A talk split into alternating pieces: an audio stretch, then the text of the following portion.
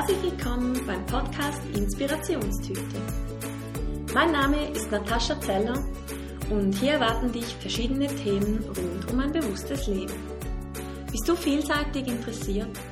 Lässt du dich gerne inspirieren und bist offen, auch mal neue und alternative Wege zu gehen?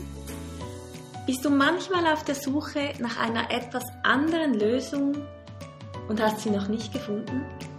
Dann bist du hier genau richtig. Ich freue mich, dass du hier bist und wünsche dir ganz viel Inspiration. Vor einem Jahr habe ich den Online-Kongress Lebe dein Abenteuer, folge deinem Herzen in die Freiheit durchgeführt. Und ich habe mich jetzt dazu entschieden, dir die Interviews hier als Podcast zur Verfügung zu stellen. Lauren Wildbolz ist die Schweizer Pionierin, wenn es um das Thema Vegan geht. Sie ist Mutter, hat sich auch in der Schwangerschaft vegan ernährt, hat darüber auch ein Buch geschrieben, mit Fakten und mit Ärzten zusammengearbeitet. Sie setzt sich sehr, sehr fest gegen Food Waste an, ein. Sie kocht aus dem Müll oder sie kochte aus dem Müll das war mal ein Projekt in ihrem Studium. Sie hat ein super tolles veganes Catering in Zürich und ja, ist allgemein sehr aktiv. Und im Interview erzählt sie auch, weshalb ihr die biologische Herstellung der Lebensmittel sehr wichtig ist, was damit zusammenhängt und warum es wichtig ist, darauf zu achten. Mit ihrem Catering will sie zeigen, dass vegan keine Einschränkung ist, sondern im Gegenteil. Hör rein und lass dich inspirieren von allem, was Lauren mit uns teilt. Hallo Lauren. Hallo. Vielen Dank für deine Zeit und dass du hier dabei bist. Ähm, du, hast, du hast eine Kunstausbildung abgeschlossen, warst schon immer fasziniert vom Kochen hast auch das erste vegane Restaurant in Zürich eröffnet, bist unsere Schweizer Pionierin in dem Bereich.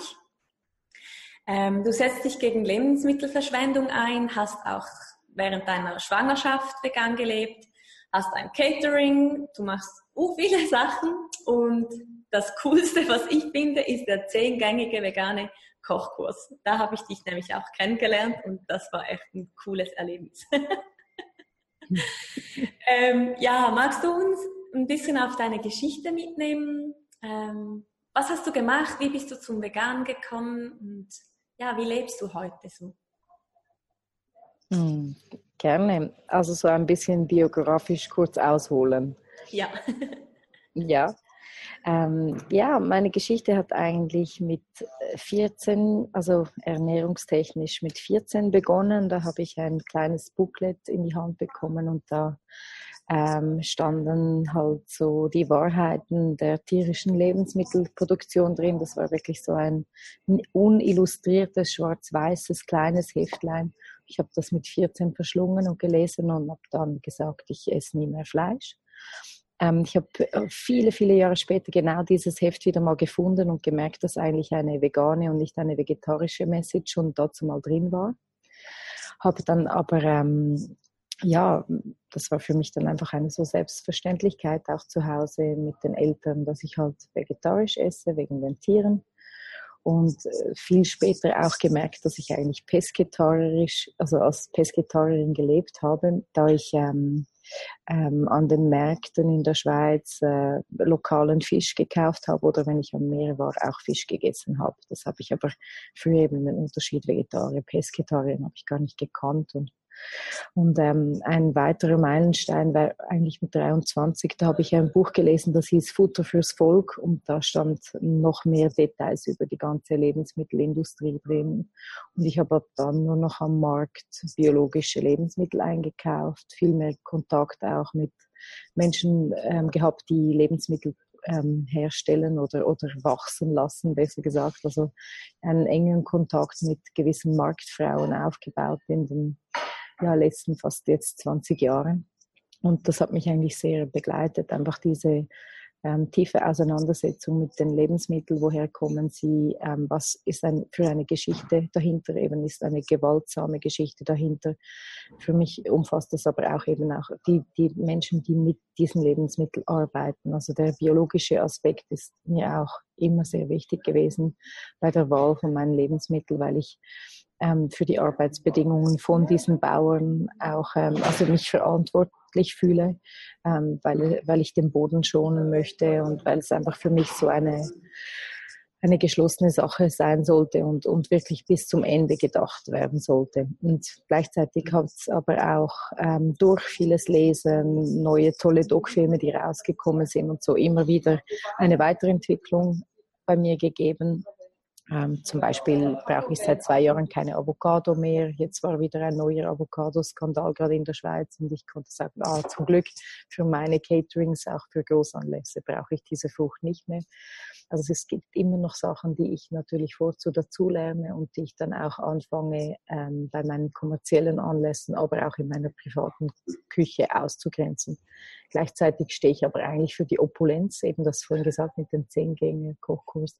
Mir geht es eigentlich darum, um die vegane Küche zu oder die rein pflanzliche Küche zu promoten, nicht im Sinne von es ist eine Einschränkung und ähm, das und das und das kann man alles nicht mehr essen, sondern was alles gibt es dann noch, dass man eben das rein pflanzlich ist, die ganzen Hülsenfrüchte Welt und auch dieses, diese neuen kulinarischen Geschmack, Geschmackserlebnisse, die ich den Leuten näher bringen möchte. Und eben dann der eigentlich radikalste Schritt, könnte man so sagen, vor jetzt etwa zehn Jahren, wo ich dann ganz auf tierische Lebensmittel ähm, verzichtet habe, mich entschieden habe, so zu leben. Das war eigentlich eher ein spirituelles Erlebnis durch ähm, intensive Yoga-Praxis, wo ich immer um 6 Uhr morgen täglich ähm, mit einer Gruppe in einer Schala in Zürich praktiziert habe. Und ich habe dort gemerkt, hey, ich ernähre mich zwar vollwertig und setze auf Bio-Lebensmittel und meine vegetarische Küche und so. Ich dachte eigentlich nicht so viel Fett und so. Ich mache das eigentlich ganz gut. Ähm, aber irgendwie blockt da die Energie und ich fühle mich eigentlich immer nach meinem Milchkaffee, nach dem Yoga so völlig herunter wieder geworfen und da stimmt was nicht, das ist nicht im Fluss und habe dann eben so drei Monate mal ein Experiment gemacht und mich rein vegan ernährt und in dieser Zeit hat auch sehr viel recherchiert und gelesen, dass dann nach diesen drei Monaten einerseits vom Körpergefühl, das mir so ein Power gegeben hat, aber auch von wirklich vom Intellekt, von den ethisch, ethischen, ökologischen, auch politischen Aspekten, ähm, gab es dann sowieso kein Zurück mehr. Also wenn ich dann auch irgendwo gelesen hätte, es ist trotzdem ungesünder wie eine vegetarische oder eine fleischangereicherte Ernährung, würde ich auch heute nicht mehr zurück. Also der gesundheitliche Aspekt war zwar ein Turning Point oder der, das Körper, der körperlich, die körperliche Erfahrung, aber mittlerweile ähm, sind die anderen Aspekte für mich ähm, viel wichtiger. Also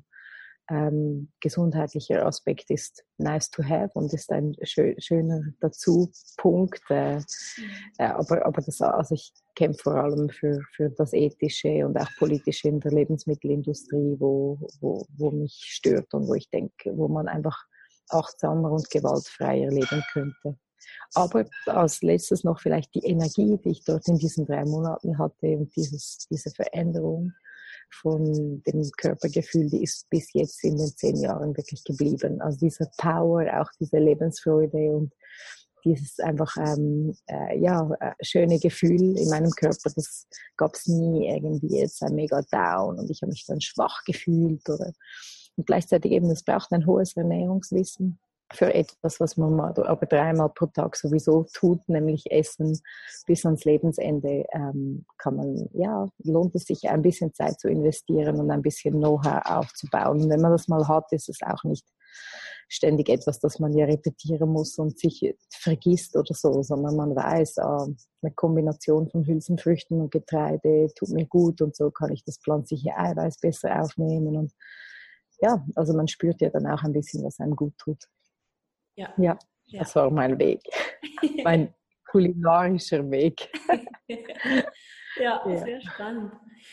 Ähm, du hast die Avocados angesprochen und die Lebensmittelindustrie. Ähm, kannst du vielleicht für die Zuschauer kurz erklären, was ist das Problem hinter den Avocados oder allgemein in der Lebens Lebensmittelindustrie? Mhm. Ich fange gerne mit den Avocados an. Also die, der Avocado-Baum ist einfach ein, ähm, ist ein Baum, der extrem viel ähm, Wasser zieht. Ähm, er braucht zwar, also äh, um eine, ich habe mal ausgerechnet, ich könnte ähm, pro Monat trotzdem noch 100 Stück Avocados essen, um auf den Fleischkonsum pro Kopf, pro Schweizer ähm, pro Monat ähm, hinzukommen. Also 100 Avocados ist schon viel. Das heißt also, auch wenn die Avocadofrucht sehr viel Wasser braucht, ist das jetzt nicht äh, aber man sollte ja nicht, weil man das andere nicht isst, dann vom anderen so viel essen. Und der Avocadobaum ähm, ähm, trocknet auch sein ganzes Environment, also seine Umgebung auf. Er entzieht die ganzen Mineralien vom Boden, ähm, die ganzen Massenindustrie der Avocado-Plantagen, weil diese Frucht als Superfood in den letzten zehn Jahren so promoted wurde, ist die Nachfrage so riesig und es gibt einfach extrem große Avocado-Anbau.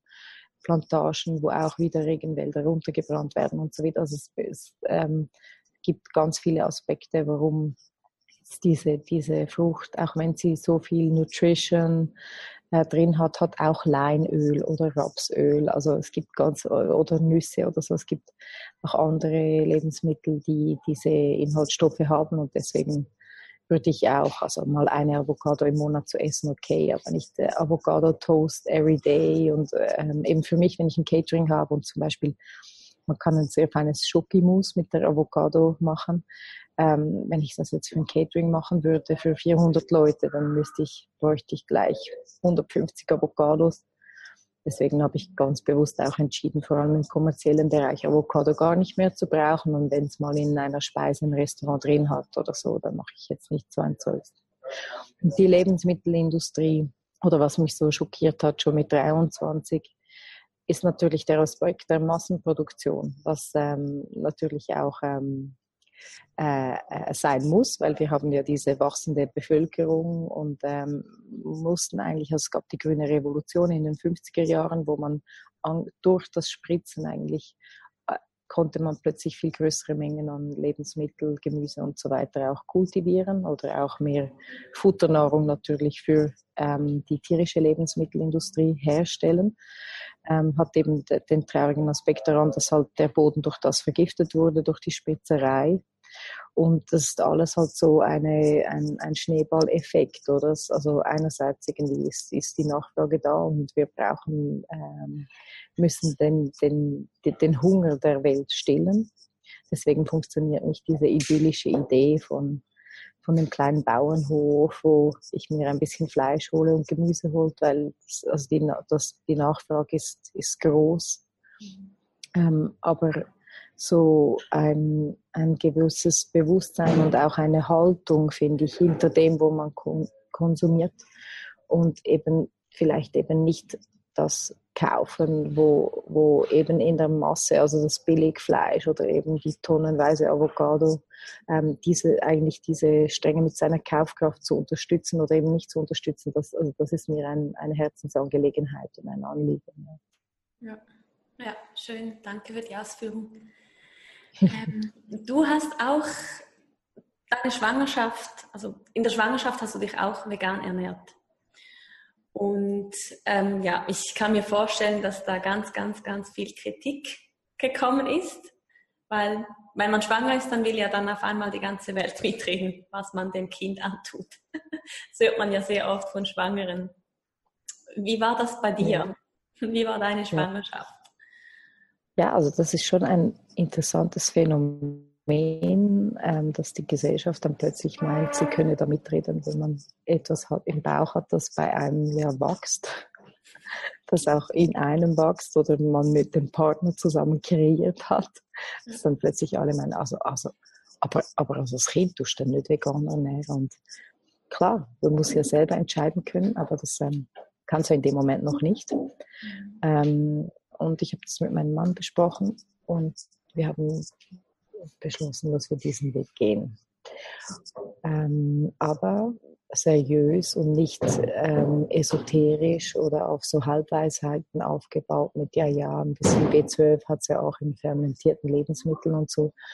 Und ich habe mir dann Wissen angeeignet, ähm, Bücher aus Amerika bestellt und habe gemerkt, dass sehr viele Schwangerschafts-, Vegan Pregnancy Bücher, also im deutschen Bereich, deutschsprachigen Bereich gab es eigentlich gar nichts. Und die amerikanischen Vegan Pregnancy Bücher, die hatten so Halbwahrheiten drin, wie eben das B12 in fermentierten Lebensmitteln ähm, vorkommt.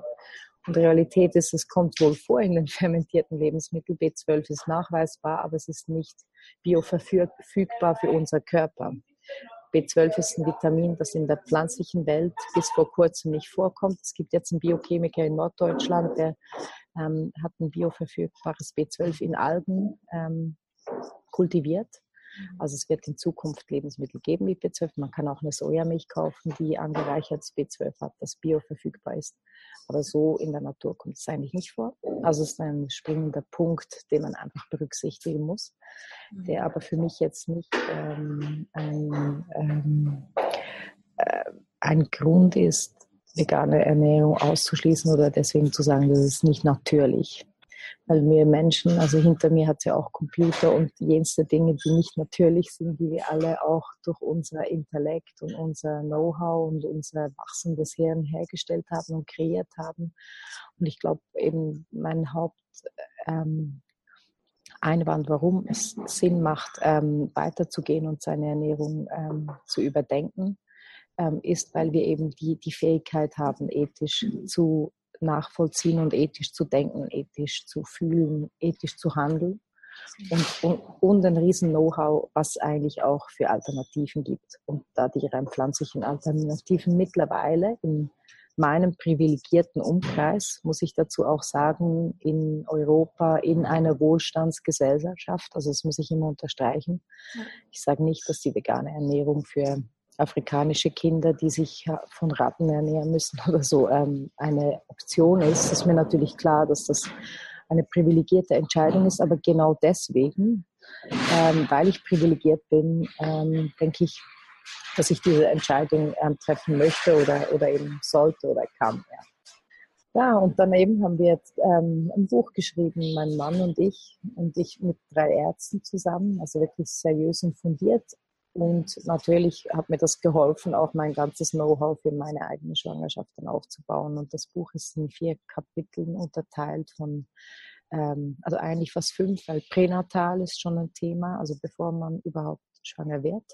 Vor allem für ähm, Frauen, die ähm, eine zweite Schwangerschaft haben, weil dann der Körper und auch durch Stress und, und Stillen und so ist der Körper ähm, ist weniger nutrisiert, also hat weniger Nutrition. Ähm, vielleicht äh, liegt schon ein Vitaminmangel vor durch eben lange Stillen und so weiter. Ähm, dort ist eigentlich schon äh, ein wichtiger Punkt, dass man schaut, dass man einfach ähm, voll versorgt ist, bevor man schwanger wird. Dann eben die Schwangerschaft, die Stillzeit, die Breitzeit und dann die Kleinkinderernährung. So diese vier bis fünf Kapitel haben wir versucht, sehr ein fundiertes Buch zu machen, das eigentlich schlussendlich ein Kochbuch ist, aber eben auch ein Sachbuch. Also es hat eine praktische Anwendung von mir, weil eben ich will mir nicht anmaßen, ähm, dieses wissenschaftliche Wissen weiter zu ver vermitteln, weil ich bin keine Ärztin, äh, keine Gynäkologin und so weiter. Und da haben wir dann mit Profis zusammengearbeitet. Und das hat viel geholfen. Und ich muss sagen, auch bei meiner Tochter, also äh, die Bluttests und wie sie sich entwickelt und so, auch gezeigt, dass wir da alles richtig gemacht haben. Schön. Wie alt ist die Tochter jetzt? Ist jetzt viereinhalb Jahre. Und vielleicht ein ganz wichtiger Aspekt auch am, im Outro von meinem Buch ähm, schreiben wir, wo das eben mit dieser Kleinkinderernährung dann auch endet, das Buch. Äh, wir sind der Meinung, dass sie ein eigenständiges Individuum ist und dass sie auch die Entscheidung, vegan oder nicht selber treffen soll und dass wir es ihr frei überlassen, Fleisch zu probieren, Fleisch zu bestellen, zu essen, wenn sie außerhalb von unserem Haushalt ist. Also mir ist es sehr wichtig, dass ähm, einfach die meine Werte möchte ich ihr zu Hause vermitteln, aber ich versuche die halt nicht re religiös über sie zu stülpen, sondern ich sage, schau, hier zu Hause essen wir kein Fleisch, keine tierischen Produkte, weil ich empfehle diese Empathie für die Tiere und mir ist es mega wichtig und ich kann das einfach nicht machen Deswegen will ich dir das auch nicht kochen. Wenn du Fleisch möchtest probieren oder Fisch essen möchtest oder so, dann kannst du das gerne außerhalb machen. Genau, das ist so ein bisschen diese, dieses Jonglieren von einer gewissen Toleranz ihr zu vermitteln, dass ich sie eben auch nicht einschränke und dass sie sich nachher vielleicht im besten Fall auch nicht ähm, total gegen das alles auflehnt, sondern dass ich ihr einfach was vermitteln und mitgeben konnte auf ihren Weg. Und was sie dann am Ende damit macht, das ist ihre Entscheidung. Mhm. Ja. Wie oft kommt das vor, dass sie irgendwas nicht Veganes isst oder dass sie Lust hat auf irgendein Fleisch oder so? Ähm, ich, ich weiß es nicht so genau, aber ähm, wir essen eigentlich immer Frühstück Stück gemeinsam als Familie und wir essen warm. Ich mache so verschiedene Porridge aus diversen Getreide, von Häse bis zu Dinkelgrieß und ich wechsle da immer ab und auch je nach Zeit am Morgen. Wir kochen ein warmes Frühstück. Ähm, Mittag isst sie oft eigentlich im Kindergartenhort ob sie dort vegetarisch, vegan oder Fleisch isst, weiß ich gar nicht so genau. Also ich habe mal gesagt, dass sie gewisse Milchprodukte auch gar nicht gerne hat. Die mag nicht Rahm oder Milch oder so, weil sie es halt nicht so gut kennt und weil es mhm. komisch schmeckt für sie. Ähm, aber ich frage auch nicht so nah, ich möchte mich da gar nicht so damit, also eben, ich überlasse das so ein bisschen ihr. Mhm. Und zu Hause essen wir dann am Abend auch immer gemeinsam warm. Das ist dann auch wieder vegan. Aber wenn sie so mal bei der Großmutter ist oder irgendwo zu Besuch, dann aber ich denke so, vielleicht schon alle zwei Wochen ist die sicher mal irgendwo Fleisch oder so. Ja. Okay. Aber ja, das muss sie entscheiden. Ja, ja. Ich finde es noch schön, dass ihr das so, so handeln könnt. Ja. Ja, ich bin ja. auch schon dafür kritisiert worden, aber ähm, das nehme ich gerne auf mich, weil es geht ja um meine Tochter und was dann halt die anderen Veganer denken, dass ja, die müssen das auch wie selber für ihre Kinder entscheiden und ich lasse ja. mir da eigentlich eben nicht reinreden, wie auch nicht ja. in der Schwangerschaft. Hast du in deiner Schwangerschaft irgendwelche Feststellungen gemacht, die bei dir besser verlaufen sind als bei Frauen, die sich ähm, die Mixköstlerinnen sind?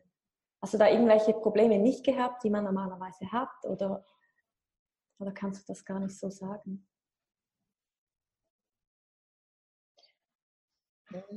Ja, doch, also was, was auch mir aufgefallen ist, ist, dass ähm, gut, dass ich glaube, in der Schwangerschaft war es einfach, ähm, ähm, war ich einfach extrem fit und ähm, habe auch ähm, äh, mittelmäßig normal zugenommen, so zwischen so 14 Kilo. Eben nicht irgendwie viel Übergewicht, ich konnte aber essen, was ich wollte. Mir war es ein bisschen schlecht am Anfang, aber ich hatte eine wirklich super Schwangerschaft. Ich habe mein normales Yoga bis in achten Monat praktiziert.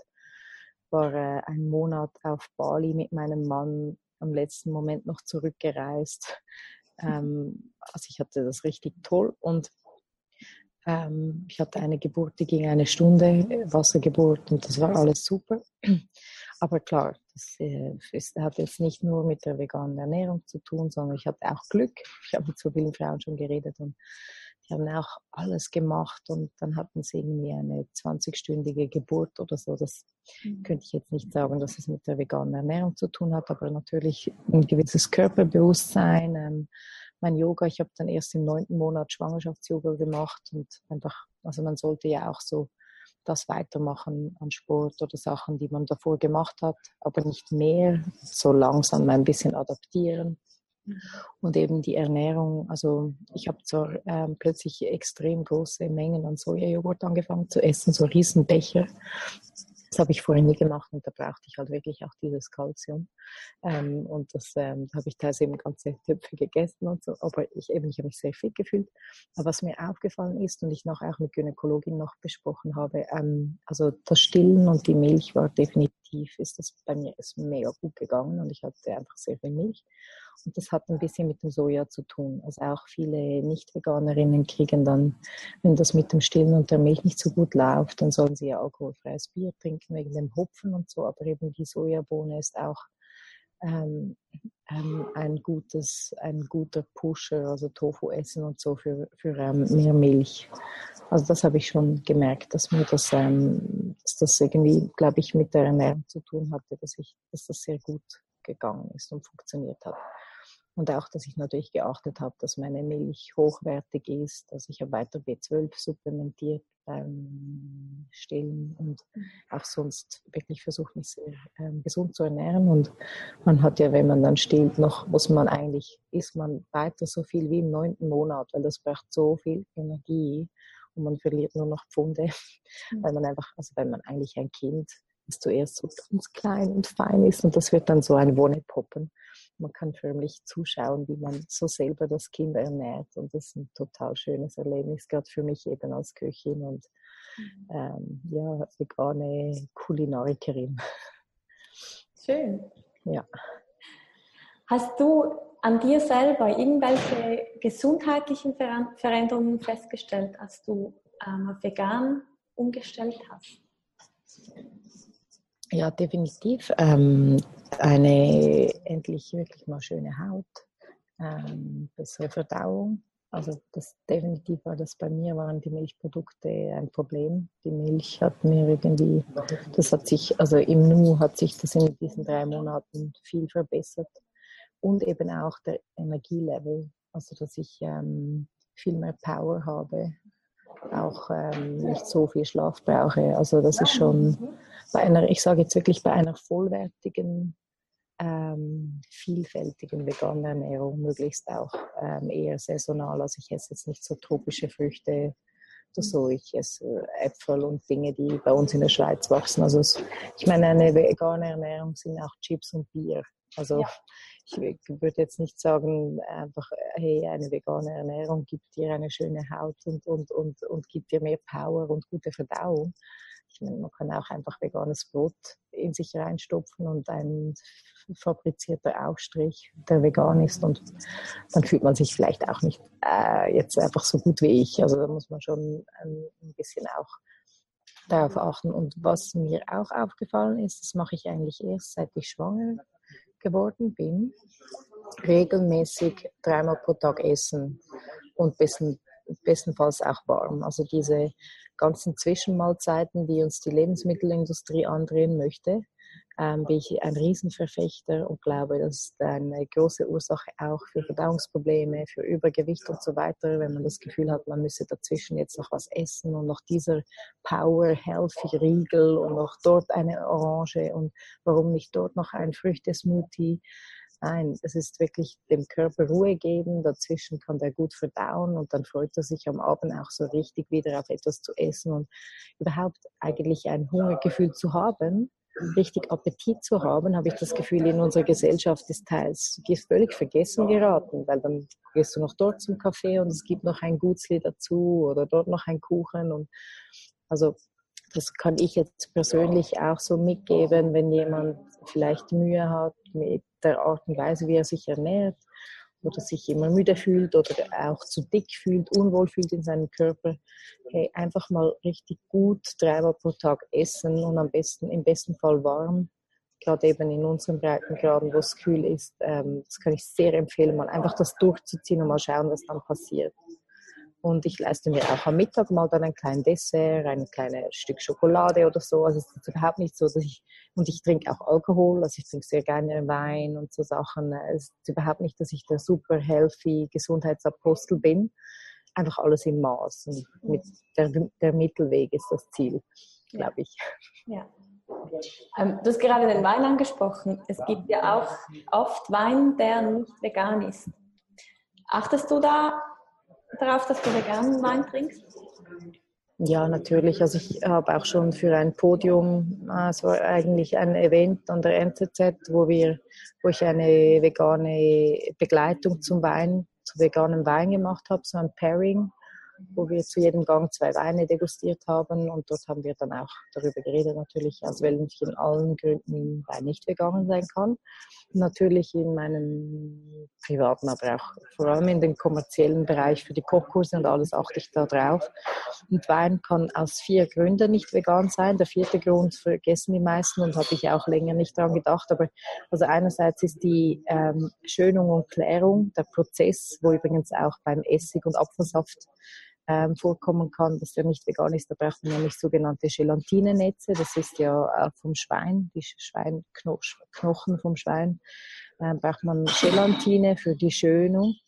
Dann ähm, ähm, auch für die Klärung braucht man öfters ähm, vom Fisch so die Dotter. Ähm, das ist eher ein älteres Verfahren. Ähm, das wäre dann nicht mal vegetarisch. Also Hiltel hat auch vor ein paar Jahren gemerkt, dass sie ihre Weine auch vegetarisch und vegan labeln müssen, weil eben auch Wein nicht vegetarisch sein kann, wegen dem Fisch. Und dann noch mit Eiklar, das ist Eiweiß, wird auch geschönt, das wäre wieder nicht vegan. Und dann eben das vierte, was viele nicht dran denken und was auch so extrem ist, auch bei Plastikschuhen, die man im Vögel kauft, wenn man meint, das sind dann vegane Schuhe. Das ist der Knochenleim, der fürs Etikett benutzt wird. Also Knochenleim ist zwar ein Abfallprodukt von der Lebensmittelindustrie, man könnte argumentieren, hey, solange die Leute Fleisch essen, ähm, gibt es halt auch ganz viel Knochenleim. Das ist nicht ganz dasselbe wie in der Leder-, Milch- und Fleischindustrie, weil das sind drei Sparten, die völlig ähm, äh, voneinander unabhängig produzieren. Also dort gibt es keinen Recycling-Gedanke. Also das ähm, Leder, das wir haben, das ist nicht das Leder von dem Fleisch, das gegessen wird. Und die Milch, die wir trinken oder die die anderen Leute trinken, ist nicht die Milch von dem äh, Fleisch, das, das, das gegessen wird. Es sind verschiedene Produktionen und bei allen Produktionen fällt äh, jeweils das Abfallprodukt hin und wird größtenteils einfach weggeworfen. Und ähm, beim Knochenleim eben, das ist wirklich eigentlich noch ein Abfallprodukt. Aber natürlich ist es tierisch und gilt nicht als vegan und eben auch viel Schmerz und Gewalt ist da drin. Und deswegen das Etikett oder eben auch die Schuhsohle von sehr vielen ähm, Fake-Lederschuhen oder so ist ähm, immer noch mit Knochenleim gemacht. Ja. Ich eben vielleicht an dieser Stelle gerade, es gibt ja die vegane Ernährungsweise und ähm, wenn man halt noch einen Schritt dann weiter denkt, gibt es die vegane Lebensweise, die ist dann halt noch mal komplexer. Und wenn man sich wirklich damit befasst, dann merkt man auch, dass ganz viele Gegenstände im täglichen Leben ähm, nicht vegan sind oder eben was ich so faszinierend finde, eine Gewalt, eine, eine Gewaltgeschichte dahinter haben, die eigentlich Schmerz oder eine Geschichte haben, die Schmerz, auch, auch ein iPhone eigentlich wäre, wenn man es ganz genau nimmt, nicht vegan, wenn dann dort drin Kinderarbeit steckt, weil ähm, im Veganismus geht es ja nicht nur um das Wohl der Tiere, sondern um das Wohl auch der Menschheit, dass man einfach ähm, gewaltfrei leben möchte. Also aus dem alten Sanskrit gibt es dieses Wort Ahimsa, das kommt aus dem Buddhismus und ähm, von dort kommt eigentlich die Idee von vegetarisch und vegan Leben, dass man eben gewaltfrei leben möchte oder mhm. versucht. Ja. ja. Ähm, um noch schnell auf die Milch zurückzukommen. Viele Menschen denken ja, es gibt Milchkühe. Die sind nur da, um Milch zu geben. Was kannst du da dazu sagen? Mhm. Ja, also es ist eigentlich ja ganz einfach, wenn man logisch überlegt, für wen, für wen ist die Milch und warum machen die Kühe Milch? Nur weil sie eben wie ich auch trächtig schwanger ähm, waren. Das löst eigentlich dann nach der Geburt vom Kalb die, die, den Milchausschuss aus. Und ab dann gibt es Milch, solange das Kalb dann eigentlich eine gewisse Größe hat oder die Kuh wieder schwanger wird. Und eigentlich gibt es sonst keine Milch und die Milch reicht genau für dieses Kalb oder für die zwei Kälber. Aber da ja das Kalb der Mutter weggenommen wird und das berühmte Kalbsfleisch daraus gemacht wird, also das Kind wird, hat überhaupt keine Verbindung mehr zu der Mutter und die Mutter wird einfach vorzu weiterhin ähm, ge gemolken. Also von ihr wird einfach ähm, die Milch genommen und durch das produziert sie dann wieder Milch. Oder? Also ich habe auch bei meinen Brüsten abgepumpt Milch, weil meine Tochter in die Krippe ging und ich bin kochen gegangen. Und ähm, so wird weiterhin ja die Nachfrage gewährleistet, dass da weiterhin Milch kommt. Und das ist einfach, also wenn man selbst auch als Mutter diese Erfahrung äh, gehabt hat und Milch gegeben hat, die wirklich einfach für sein eigenes Kind da ist, und man sich vorstellen, dass da jemand dich weiterhin ähm, eigentlich, also ich finde das grenzt an einer Vergewaltigung, wenn, wenn man einer Kuh vorzu die, die Milch wegnimmt und sie immer dazu bringt, dass sie eigentlich dauerschwanger ist. Also ich finde das extrem schlimm. Man nimmt das Kind weg, ermordet das Kind und ähm, bringt, bringt einem dazu, dass man vorzu weiterhin liefert und diese Milch gibt. Also ein, einfach ein schreckliches Leben. Und deswegen Ja, das ist der Grund, warum Milch äh, natürlich auch nicht vegan ist und, und, warum auch sehr viel Schmerz, Leid und Tod in dieser Geschichte der Milch steckt. Ja. ja. ja. Ähm, wie handhabst du das mit Ersatzprodukten? Gibt es bei dir viele in diesen neuen veganen Produkten, die du im Supermarkt kaufen kannst? Oder bevorzugst du, bevorzugst du selber und frisch zu kochen? Hm. Ja, ich meine, klar, das Ideal sind schon ähm, ähm, die ganzen Hülsenfrüchte und auch Nüsse und Samen, die uns eigentlich in Kombination mit Getreide ähm, super Protein liefern. Aber ähm, eben es gibt diverse Paddies, Fertigprodukte ähm, bei uns in der Schweiz, im Migros, im Coop oder auch im Bioladen, ähm, die per se nicht mega schlecht sind, nur weil sie jetzt Convenience Food sind. Ähm, also da hat es schon auch noch Nutrition drin. Wenn es schnell mal gehen muss oder so, brauche ich das auf jeden Fall auch für meine Tochter, wenn ich jetzt nicht selber noch ein Burger Patty mache oder ein Bohnen einweiche und koche und so weiter. Ich brauche auch manchmal, ähm, also im Bioladen gibt es zum Beispiel schon gekochte Bohnen im Glas, nicht in der Büchse. Das brauche ich auch öfters mal oder für ein eigenes Hummus, die Kichererbsen gleich mal nicht kochen, sondern gekochte zu kaufen und so. Ähm, da mache ich teils äh, Kompromisse.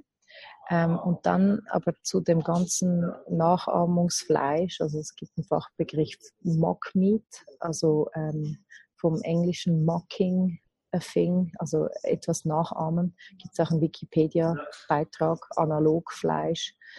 Ähm, und das hat eine ganz, ganz alte Kultur. Und zwar kommt das auch aus der Klosterküche, aus den buddhistischen Klostern. Dort wurde Tempeh, Seitan und Tofu erfunden, weil man dort eben dieses gewaltfreie Leben praktiziert hat. Die, und, und die Vorgeschichte ist eigentlich, dass selten ein Mönch im Kloster geboren ist, ähm, sondern das sind ja alles Menschen, die dann Gelübde abgegeben haben und ins Kloster gegangen sind. Das heißt, die sind vorher in Berührung gekommen mit Fleischessen und die haben dann in dieser Klosterküche experimentiert und versucht, etwas Ähnliches zu finden, weil sie auch auf diesen Geschmack und diesen Biss oder so nicht verzichten wollten. Und genau das ist das mein Hauptargument, warum ich überzogen bin dass es das eben braucht. Dass es Dinge braucht, die ähm, ein bisschen wie Fleisch schmecken, die ein bisschen aussehen wie das. Oder es braucht auch äh, etwas, das vielleicht mal schmeckt wie Käse. Käse ist ja ein Fermentierungsprozess und man kann nur aus Nüssen und Samen ganz tolle vegane Käse mittlerweile herstellen. Also in, in, in Thun gibt es Leute, die ganz feinen veganen Käse mittlerweile machen. War vor zehn Jahren ein bisschen anders. Und ich finde das super, dass man die Sachen, dass man die auch ähnlich benennt, weil sonst weiß ja niemand, was man darunter versteht. Mhm. Und ich habe auch ein Symposium, helfe ich mit zu organisieren im Kosmos nächstes Jahr, wo wir genau über die Gründe, warum es das eben braucht und warum das gut ist, dass das weitergeht in der Entwicklung, ähm, ähm, warum das seine Berechtigung hat. Und was jetzt im Moment passiert in Silicon Valley, in LA, Kalifornien und so weiter, ist eigentlich eine Weiterentwicklung von diesem Erfindergeist aus dieser buddhistischen Küche. Dort wird jetzt ähm, Fleisch aus dem Reagenzglas, also aus dem Labor, kultiviert und zum Wachsen gebracht. Parallel haben sie die molekulare Zusammensetzung von Burger-Hackfleisch geknackt. Auch von der Milch haben sie die molekulare Zusammensetzung geknackt und stellen die nach mit Bohnen, also mit rein pflanzlichen Lebensmitteln. Und das Zeug, das schmeckt wie Fleisch, das ähm, bratet und klingt wie Fleisch in der Pfanne und ist drin teils sogar noch blutig. Also da gibt es jetzt Produkte, die schon den amerikanischen Markt überflutet haben und einen Riesenerfolg haben, die erst jetzt nach Europa dann langsam kommen. Also da wissen die meisten noch gar nicht, was da alles noch kommen wird. Und das ähm, Faszinierende für mich ist jetzt, dass wenn diese Hersteller eigentlich diese Produkte zu einem tieferen Preis schaffen anzubieten, wie also vor allem Eier und Milch zum Beispiel. Wenn die Analogmilch und das Analog-Ei günstiger wird sein wie das tierische Produkt, dann wird das so einen riesen Turning Point in der Lebensmittelindustrie geben. Also in den ganzen Backwaren, in den ganzen Produkten, die ja auch hergestellt, wird das eine riesige Veränderung werden und plötzlich werden ganz viele Dinge eh vegan sein. Ja, da freue ich mich drauf und das kommt. Ja, das klingt spannend, das habe ich jetzt auch noch nie gehört. Aber ja, cool. Ja, das ist wirklich, also man sieht so, was man jetzt so in den Geschäften sieht, denkt man, wow, was da alles schon an veganen Produkten gibt. Und jetzt ist es mittlerweile ja wirklich nicht mehr schwer, sich vegan zu ernähren. Ich war kürzlich in Griechenland auf Hydra, auf einer ganz kleinen Insel ohne Autos und auch dort im Supermarkt gab es eine Hafer, Soja und Lämmer. Also ich habe mittlerweile das überall eigentlich schon so in aller Munde ist und gleichzeitig eben wissen die meisten gar nicht, was noch alles kommen wird. Sie denken, das ist jetzt schon der Peak. Das, ich meine, alle reden über vegan und überall gibt es ein veganes Menü. Und, aber da kommt noch einiges. Ja. Cool, spannend. Können wir gespannt sein. Ja. Ähm, ich würde gerne noch auf das Thema Kochen aus dem Müll zu sprechen kommen. Mhm. Wie bist gerne. du auf dieses Thema gekommen und was heißt das? Also was kochst du genau und was nimmst du genau aus dem Müll? Ja, ich muss sagen, das war ein Vier-Jahre-Projekt. Ähm, äh, ich wollte es eigentlich zu einem Langzeitprojekt machen, aber ich konnte das, musste das eigentlich beenden, weil es zu sehr in Verbindung mit meinem kommerziellen Catering gebracht wurde, wo ich auf rein biologische und hochwertige Lebensmittel gesetzt habe und wo ich auch Geld dafür verlange. Also ich habe mich mittlerweile mit meinem Catering auf Großanlässe spezialisiert, also ab 80 Leute aufwärts. Ich hatte schon Caterings für 400 Leute. Ähm, das ist auch die Grenze, dass ich noch die Qualität wahren kann. Mehr möchte ich nicht catering.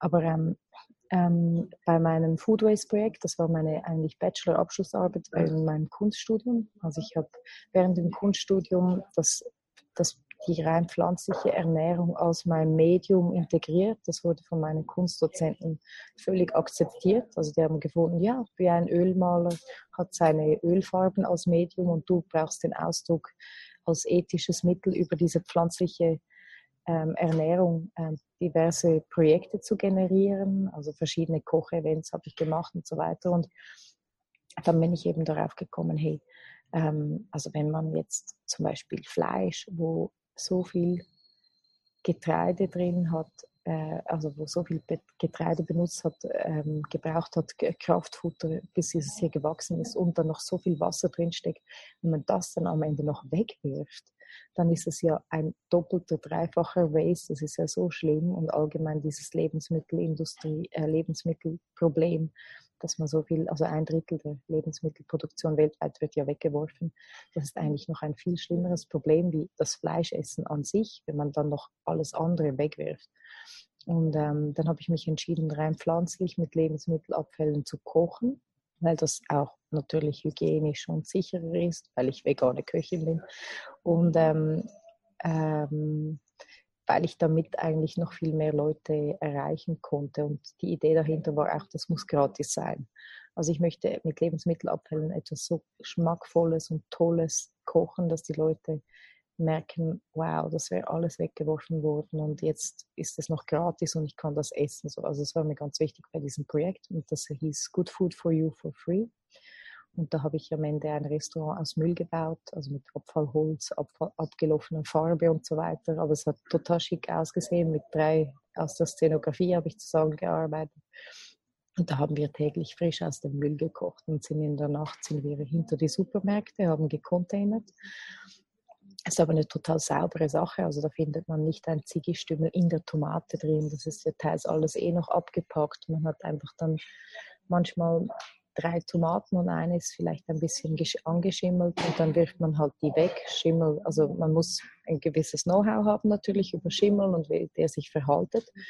Und das habe ich auch alles befolgt und so konnte ich eigentlich wirklich tolle Gourmet Menüs kochen. Ich habe auf einem Dorfplatz für 300 Leute ein Dreigänger gekocht. Ich habe für 20 Leute ein veganes 10-Gang Food Waste Menü gemacht. Ich habe das diverse Projekte im Bereich von Lebensmittelabfällen, Kochen gemacht. Und das über vier Jahre. Ich wurde immer wieder eingeladen und dort. Und, aber weil es eigentlich darum ging, mich als Künstlerin als Köchin auch aufzuopfern und gratis zu kochen, musste ich irgendwann mal bremsen und auch mich der kommerziellen Arbeit wieder ähm, verschreiben. Ja. Genau. Ja. Was sagen die Supermärkte dazu? Erlauben die, dass du da quasi ihr weggeworfenes Essen holst? Nein, das war ganz schwierig. Also ich habe auch für mein Schulprojekt, das ja auch also mit dem Background der Zürcher Hochschule der Künste gekommen ist, habe ich auch Anfragen getätigt und die haben alle, wollten alle nicht mitmachen, haben gesagt, sie geben schon der Schweizer Tafel und an diverse Projekte ihre Lebensmittelabfälle. Größtenteils wird aber höchstens Biogas mit den Abfällen gemacht, weil da fällt täglich so ein riesen Waste an, dass die ähm, Vermittlung oder die Aussortierung von diesen Lebensmittelabfällen, das wäre das, das, würde also Kosten verursachen, das auszusortieren und an den richtigen Ort zu bringen. Ähm, also das ist gar nicht möglich, aber das ist natürlich eine, ein bisschen eine Verleugnung und Verschleierung von den diversen Konzernen. Und klar, ähm, das Thema Food Waste ist in aller Munde und Nachhaltigkeit und die Firmen versuchen sich auch da Mühe zu geben. Oft ist es aber auch Greenwashing und es wird einfach eben, wenn man dann hinter einen Supermarkt geht und der Container ist vielleicht nicht abgeschlossen, was eigentlich kaum vorkommt in der Stadt, ist alles abgeschlossen und passiert hinter verschlossenen Türen und das sieht man gar nicht. Äh, Mitarbeiter, die Bananen wegwerfen müssen, die werden ähm, gefilmt und, und, und auch kontrolliert, ob die nicht noch etwas einstecken und so in diesen Supermärkten. Also das, äh, ja, das ist ganz krass. Aber da gibt es übrigens ganz tolle Filme ähm, oder auch Bücher für die Tonne, ein Engländer, der sich über 20 Jahre mit Lebensmittelabfällen weltweit und die auch strenge und ähm, Sachen, warum Lebensmittelabfall überhaupt passiert, beschäftigt haben. In unserer, also in Erstweltländern ist es eigentlich in der Produktion im Supermarkt bis zum Verkäufer passiert der größte Lebensmittelabfall. Und in den Drittweltländern, in den nicht so privilegierten Ländern, ist es bis zum Supermarkt, also in der Art und Weise, wie das Zeug gelagert wird. Also teils Feuchtigkeit ist ein Problem, eben Lagerräume, Kühlräume, die fehlen. Ähm, passiert ganz viel, zum Beispiel Getreide, das schlecht wird und so, bis es eigentlich überhaupt im Supermarkt gelangt und verkauft werden könnte, passiert Food Waste. Also es sind so wie zwei verschiedene Stränge. Und hier in der Schweiz, WWF behauptet ja, dass der meiste Food Waste im Privathaushalt ähm, stattfindet, aber das ist nicht wahr. Es ist eigentlich im Supermarkt bis Sorry, zum Verkäufer. Und noch eine andere Frage. Du achtest ja auch darauf, dass deine Kleider und Schuhe vegan sind. Wo kaufst du ein? Wie findest du vegane Kleidung? Und hast du hm. alles, was du sonst hm. Also ich bin auch ein Secondhand-Fan kriege aber auch öfters mal was geschenkt. Also das ist jetzt ein Ansois Seiden Foulard, das habe ich geschenkt gekriegt. Ähm, ich trage auch mal Kaschmir eben vom Secondhand oder ein alter Kaschmir-Pulli von meiner Mutter oder so, die ihren Kleidung zurückgehalten hat. Ähm, ich finde eigentlich schön beim, es hat mir immer gefallen am Veganismus oder an der veganen Lebensweise, dass es mir meinen Konsum eher ein bisschen einschränkt. Mittlerweile muss ich aber sagen, online, was es an veganen Schuhen gibt, so, wow, I want them all. ich, ähm, also es gibt noch keinen veganen Schuhladen in Zürich. Eine Frau will das schon lange machen, aber es hat nie gemacht. Und ich, ähm, wenn ich mal ein paar neue Schuhe brauche, dann kaufe ich mir die online. Oder ähm, es gibt auch schon ein paar Läden, ich glaube Jemoli oder so, die auch mal ein paar Overknees haben, die dann von einer veganen Designerin sind oder so. Ähm, aber da achte ich schon drauf. Aber sonst bin ich eher, wenn ich mal das Bedürfnis habe, etwas Neues zu kaufen, dann gehe ich eigentlich eher in Secondhand. Oder klar, wenn ich jetzt so Unterwäsche brauche, dann schaue ich halt auf ein Fairtrade-Produkt, also auf Bio-Baumwolle, zum Beispiel bei Coop oder so. Also Bio-Baumwolle schreiben sie ja leider heute auch überall drauf und es gibt eigentlich nur ein Prozent Bio-Baumwolle weltweit. Deswegen das H&M und so solche großen Konzerne da betreiben, ist auch ein bisschen Greenwashing und nicht so ganz wahr. Aber das ist auch schon ein Riesengebiet, wo es ein großes Know-how braucht. Und da bin ich jetzt nicht der mega Profi davon. Aber ich weiß so ein bisschen in meinem Rahmen, ähm, in meinem Kleiderkonsum, äh, wo, wo ich dahin gehe. Ja, ich habe auch auf meinem Blog, also auf meiner Webseite, wenn man im Suchfeld, ähm, einen Moment, so, wenn man ähm, ja, vegane Schuhe eingibt, dann findet man ein paar Blogbeiträge, wo ich schon drüber geschrieben habe und findet man auch viele Links zu ähm, tollen äh, Webpages. Zum Beispiel Aveso ist eine Seite, die hat ganz viele verschiedene vegane Brands, äh, wo man auch einen veganen Gürtel findet oder ein veganes Portemonnaie oder so. Äh, meinem Mann habe ich auch schon ein Cork Portemonnaie geschenkt. Das ist jetzt schon so gebraucht, das glänzt schon wie Leder.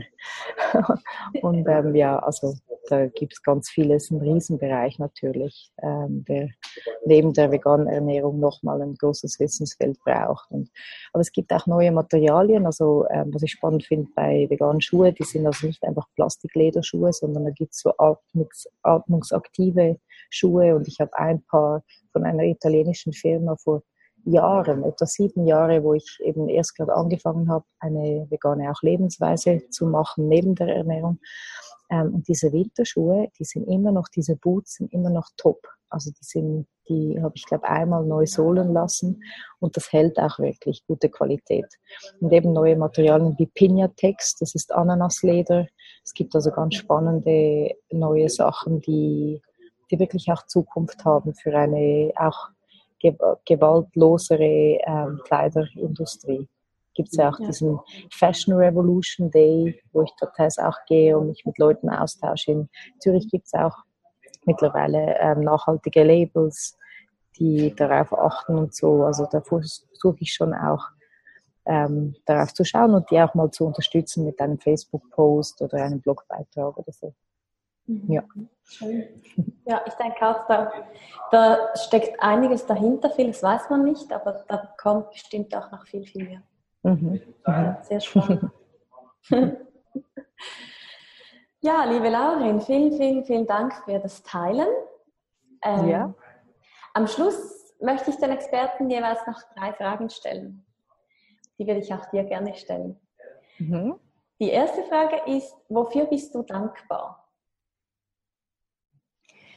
Ich bin dankbar für ähm, meine Gesundheit und die meiner Familie und allen Freunden und ähm, für dies, dieses privilegierte Leben. Also, dass ich, mir ist es schon immer wieder bewusst, wo ich eigentlich reingeboren wurde, was keine Selbstverständlichkeit ist, sondern ein reiner Zufall. Ja. Für das bin ich dankbar. Ja. ja.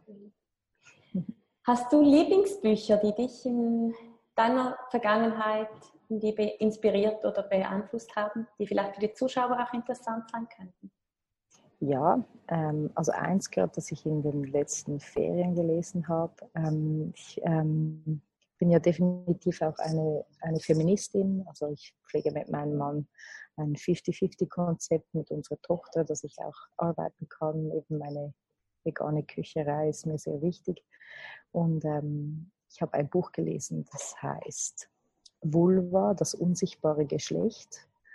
Und es geht eigentlich um unser ähm, Genitalbereich, aber um auch ein, ein sehr wichtiges Organ, das ja Leben schenkt, durch das eigentlich Leben kommt, das eigentlich der Ursprung von allem ist, abgesehen von der Erde. Mhm. Das hat mich total fasziniert, wie eigentlich die Geschichte der Frau historisch aufgearbeitet wird und dass es eine Verschleierung ist von unserer Weiblichkeit durch die Geschichte, die dann am Ende durch Männer erzählt wurde und durch Krieg verändert wurde. Mhm. Das hat mir sehr Eindruck gemacht, weil es eigentlich mit, der, äh, mit dem Fleischessen auch etwas Ähnliches ist. Dort ist es auch eine Unsichtbarmacherei von eigentlich einem ja. etwas, das äh, nicht in Ordnung ist. Und das ist die Geschichte, die Geschichte der Frau ist irgendwie ähnlich. Die wurde auch so ein bisschen ver ver verwischt. So. Und das Buch fand ich super. Und dann gibt es ganz viele tolle vegane Bücher über ja, Jonathan Safran for Eating Animals und ähm, ähm, auch Der Kult um unser Essen. Das ist ein Schweizer Buch von der NZZ erschienen über die ganzen Food Trends und, und Dinge. Ah, es gibt so viele Bücher, da könnte ich jetzt stundenlang erzählen. okay, vielen Dank. Und die letzte Frage, was bedeutet für dich Freiheit? Hm. Ähm, Freiheit ist definitiv Selbstbestimmung. Also, dass man selbst über sein Leben entscheiden darf ähm, und dass man vielleicht auch in sich selbst ähm, sich bewusst wird, dass man sein Kreator ist, also sein, man ist eigentlich, man sollte nicht, also nicht Freiheit wäre, vielleicht sollte ich so anfangen, nicht Freiheit wäre, dass man ein Sklave von sich selber ist. Dass man eigentlich meint, man sei nicht selbstbestimmt. Und Freiheit ist, dass man merkt, ich habe eigentlich die Möglichkeit durch die Art und Weise, wie ich Dinge betrachte und ich meine, dass ich durch die Art und Weise, wie ich auch vielleicht meine Einstellung zu Dingen verändere, habe ich die, die Freiheit, ähm, glücklich zu sein. Also ich kann nicht dich verändern, sondern ich kann meine Einstellung zu der Sache ändern und, und das macht mich frei. Ja. Weil wenn ich abhängig bin vom Außen, ähm, dann macht mich das unfrei. Ja, ja spannender Ansatz. Natürlich, richtig. Ja, vielen Dank fürs Teilen, ja. all deinen Wissen, deinen Erfahrungen und ja, schön, dass du dabei bist. ähm, Danke dir für das Interview.